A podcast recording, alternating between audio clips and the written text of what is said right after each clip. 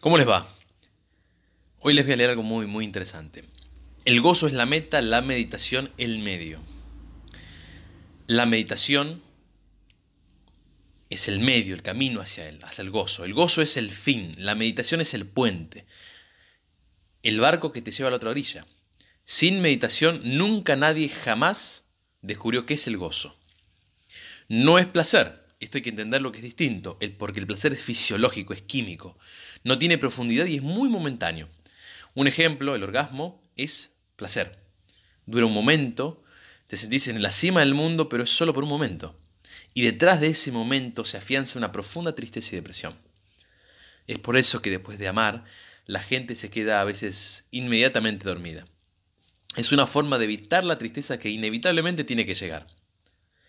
Si observan a los animales, se van a dar cuenta de que después de haber hecho el amor, sus caras están como tristes. Yo sé que esto es medio raro, pero no parecen estar extasiados. Si te fijas bien con atención, te vas a dar cuenta de que están desilusionados.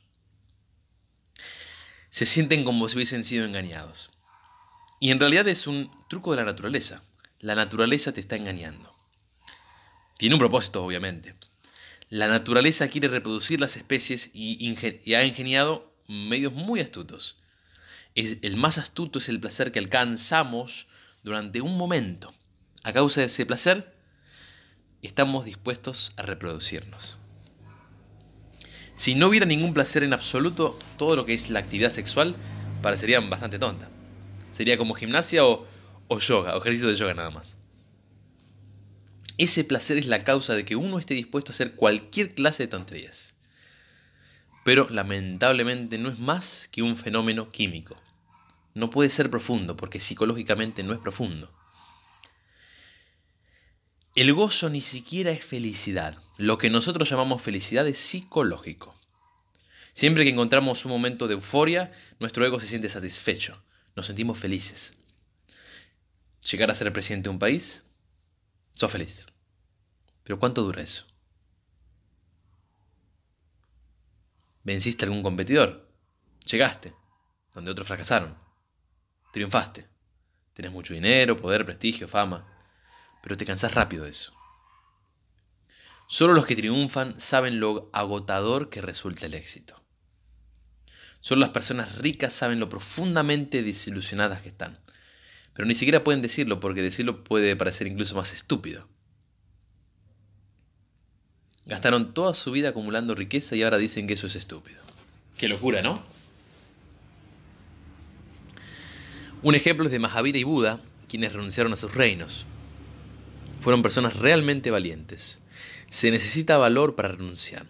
Hace falta coraje para declarar, todo esto es estúpido y nosotros hemos estado viviendo una vida estúpida hasta ahora. Hasta ahora. El ego no quiere hacer eso. El ego quiere seguir manteniendo la ilusión. Así que en la superficie uno va, uno va sonriendo, pero en lo profundo solo hay dolor, profunda angustia. Siempre que el ego está satisfecho, te, sentís feliz. El gozo no es la felicidad, es un fenómeno completamente distinto. No es placer porque no es fisiológico. No es felicidad porque no es satisfacción para el ego. Todo lo contrario, es la disolución del ego. Es disolver tu entidad separada del todo. Esto es exactamente la meditación, disolverse, fundirse en el todo, olvidar por completo que estás separado, recordar tu unidad con el todo. El famoso Gurdjieff solía llamar este proceso de meditación autorrecordar. En realidad es un recordar. Y Buda decía que esto era lo que es meditación, es recordar correcto. Somos uno con el todo. Aunque pensemos que estamos separados, somos inseparables. No podemos separarnos tan solo por pensar que estamos separados. Lo único que hace falta es recordar. Lo único que hace falta es abandonar esta falsa noción de que estamos separados. Y en esos raros momentos en los que podemos poner a un lado el ego, la personalidad, el complejo cuerpo-mente, y sos solo un observador, un testigo, una conciencia, por primera vez probamos lo que es la meditación. Y con esto inmediatamente llega la dicha, una gran dicha. viene hacia nosotros en todas las direcciones, desde todas las dimensiones. Todo nuestro vacío interior se llena inmediatamente. Se convierte en un lago de gozo. Este es el fin, este es el método, el medio, que es la meditación.